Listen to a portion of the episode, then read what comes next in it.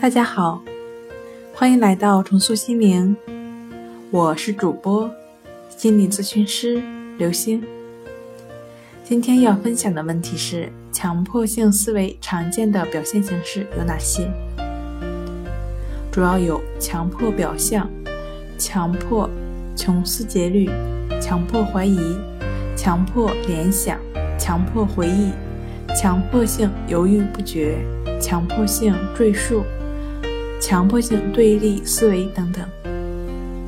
今天跟您分享到这儿，欢迎关注我们的微信公众账号“重塑心灵心理康复中心”，也可添加幺三六九三零幺七七五零与专业的咨询师对话。